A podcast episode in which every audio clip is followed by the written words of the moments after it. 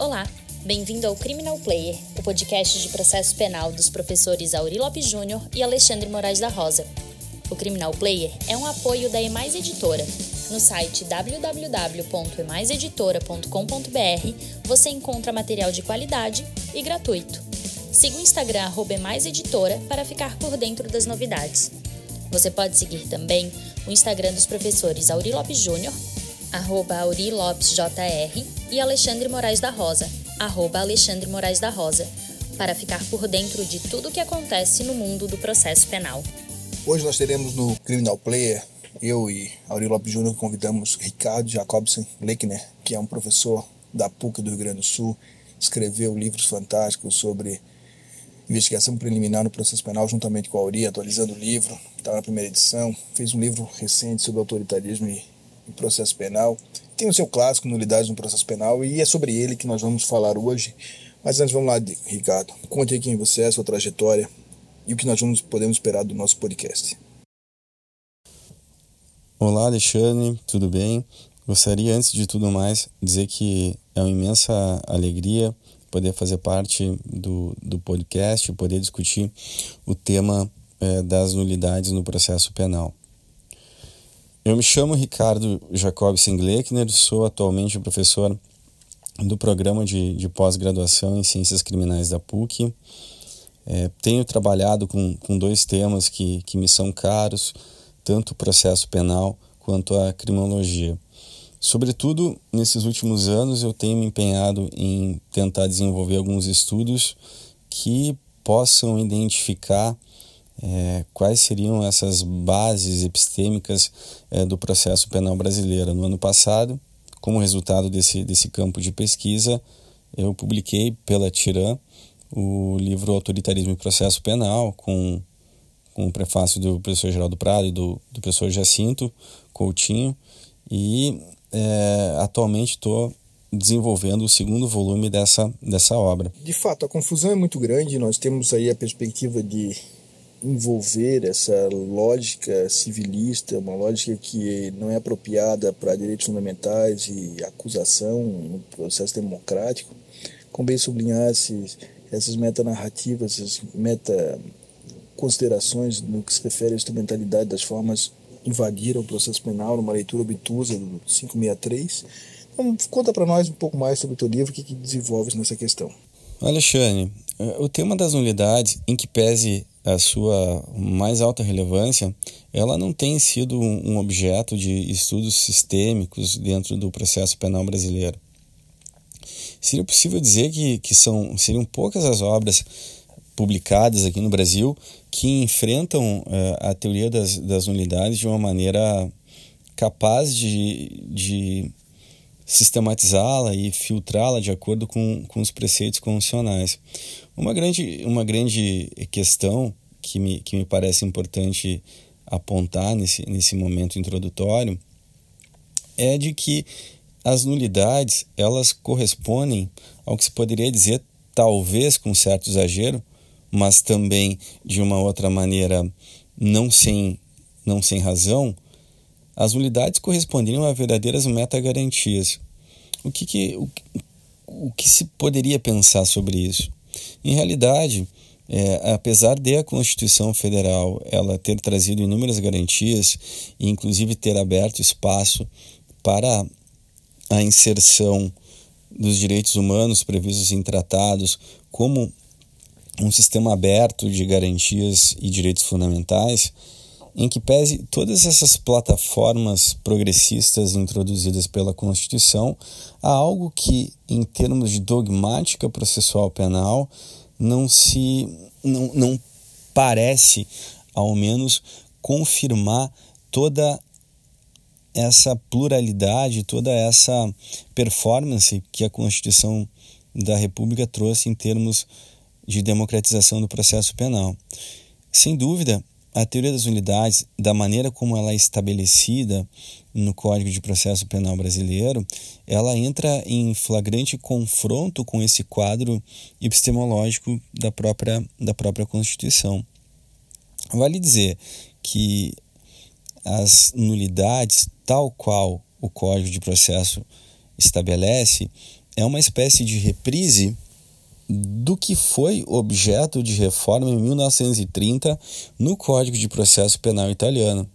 Lá no Código Fascista, no Código, no Códice Rocco, nós vamos encontrar uma, um artigo, o artigo 184, que afirmava todas as nulidades são sanáveis na forma da lei. No caso brasileiro, mutatis mutandis, nós temos outras formas linguísticas, mas que produzem o mesmo resultado, como, por exemplo, o artigo 563, atual e jamais revisado, de que o prejuízo é vital para a declaração de qualquer nulidade. Em outras palavras, dizer que o prejuízo sem a demonstração de prejuízo não se declara nulidade alguma. Essa entrada é, do Código de Processo Penal, que, que tem de um lado uma, uma tradição que oriunda é, do procedimentalismo francês, mas que teve uma, uma bela recepção por, por todos os códigos é, napoleônicos, né, entre aspas, de sistema misto, ou seja, né, em que pese não ser um sistema propriamente misto, mas é, dividido em, em duas fases essenciais, todos esses sistemas eles possuíam teorias débeis é, de nulidade.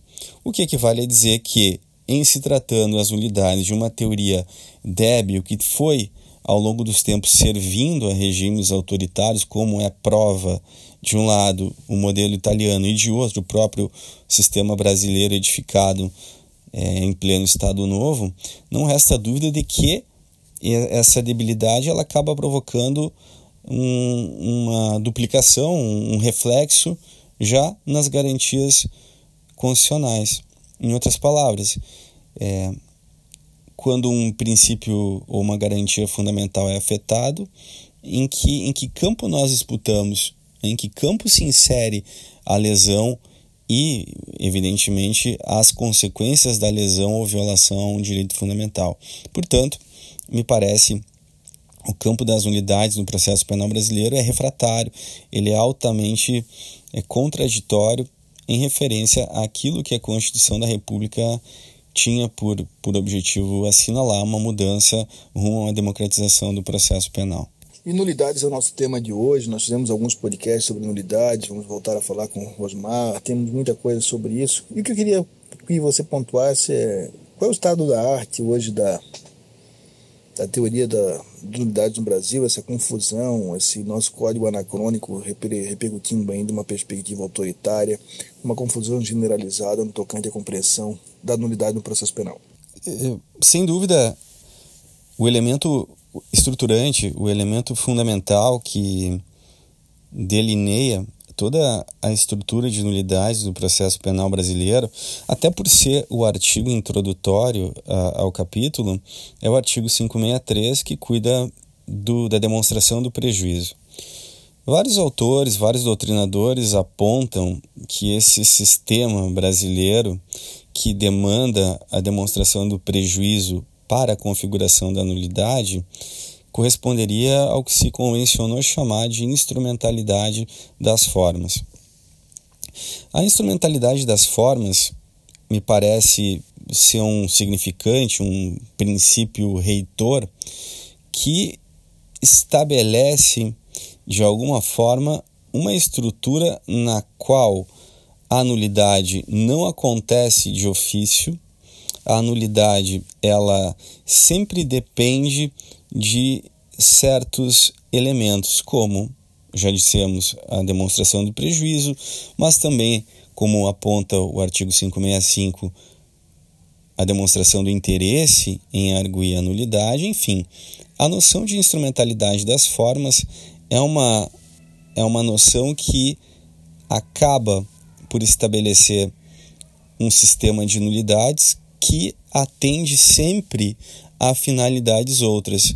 É um sistema que admite, de certa forma, por assim dizer, uma certa ponderação entre a finalidade do ato, se a finalidade do ato foi ou não foi atingida, e a tipicidade do ato processual, a, a, a, o, pre, o preenchimento dos pressupostos de cumprimento daquele ato. Em sendo assim, é, os tribunais superiores, especialmente é, o, o, STF, acabaram implementando é, uma, uma certa extensividade da figura do prejuízo que acaba por recair inclusive sobre as nulidades absolutas, o que também por um lado esvaziaria uma das características doutrinárias comumente imputadas às nulidades absolutas, que seria a própria dispensa do prejuízo por se tratar de uma lesão de maior gravidade, em, no qual, na qual o prejuízo seria presumido. Seja como for, a noção de prejuízo ela estabelece quase que um cálculo né, de custo-benefício sobre a manutenção de um ato irregular e é, a necessidade de seu refazimento. Seja como for, o prejuízo tal qual apresentado pela já de larga data pela doutrina, pela jurisprudência é, dos tribunais superiores, acaba por ser um elemento colonizador e, de certa maneira, também vinculado a uma discricionariedade, para não dizer a um decisionismo absoluto. Seja, por um lado, porque situações similares acabam sendo retratadas pela demonstração ou não demonstração de prejuízo é, a depender do julgador, mas sobretudo porque a questão do próprio prejuízo ela não é examinada nem mesmo em sua natureza jurídica. Vale dizer, seria o prejuízo então né, do qual exige a demonstração STF uma matéria fática? Seria então uma matéria normativa? Como, como é possível estabelecer esse sistema de demonstração de prejuízo em meio à dicotomia questão de fato, questão de direito? Então, veja, uma prova do prejuízo, a princípio, poderia se pensar como um elemento fático. Porém, a faticidade, uma demonstração desse elemento fático, esbarraria num próprio pressuposto de admissibilidade de recurso extraordinário, por exemplo, onde sistematicamente o STF a, analisa a demonstração ou não do prejuízo. Em outras palavras, se fosse matéria fática, é, a demonstração do prejuízo exigida pelo STF seria, é, paradoxalmente, um, um preenchi, o preenchimento de um elemento que coincidiria com a não admissibilidade do recurso.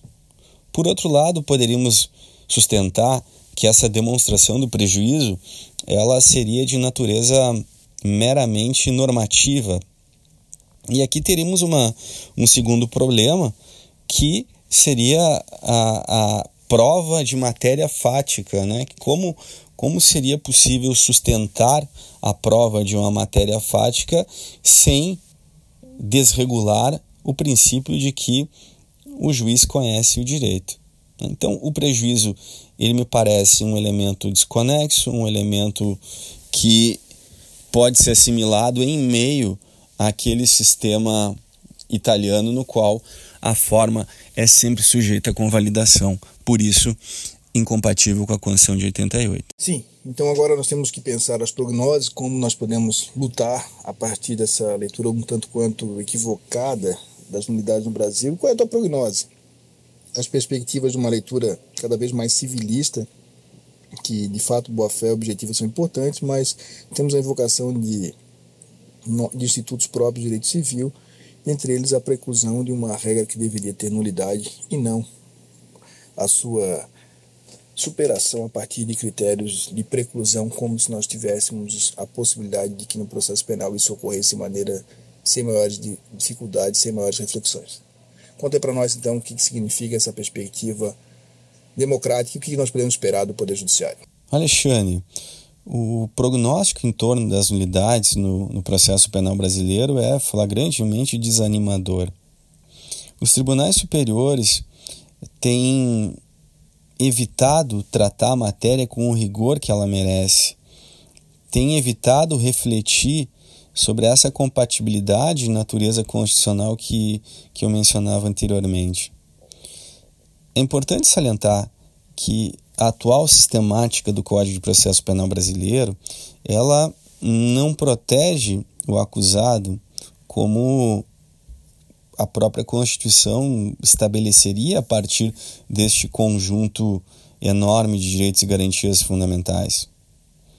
Não é apenas esse, essa desregulação entre os sistemas infra e constitucional que estabelece eh, toda, toda a problemática, mas sim também a própria atuação dos tribunais superiores que reiteradamente têm não apenas se negado a uma perspectiva progressista e constitucional sobre a legislação eh, processual penal brasileira, mas também pela adoção de alguns estándares e alguns critérios de julgamento que afrouxam ainda mais essa estrutura já ela própria muito débil. Como exemplo, poderia, poderia citar aqui o desenvolvimento de uma teoria conhecida como nulidade de bolsa ou nulidade de algibeira, que, num primeiro momento, importa desde o direito civil a noção de boa-fé objetiva e que acaba por construir ainda mais um degrau para evitar o reconhecimento de uma nulidade absoluta. Para essa teoria, é, a nulidade não poderia ser arguída de forma inoportuna e inesperada pela defesa, ou melhor, a defesa não poderia esperar o melhor momento para arguí-la. Se fizer isso, ficaria evidente se tratar de uma estratégia processual e, portanto, esta nulidade, mesmo absoluta, estaria sujeita à preclusão. Se tomarmos em consideração, portanto, é, essa composição pela qual os tribunais reconfiguram o sistema de nulidades, nós verificaríamos que as nulidades absolutas, pela demanda de prejuízo, já não se diferenciariam das nulidades relativas, e agora é, as nulidades absolutas também não se diferenciariam mais das nulidades relativas no quesito sobre a preclusão, estariam também sujeitas à preclusão.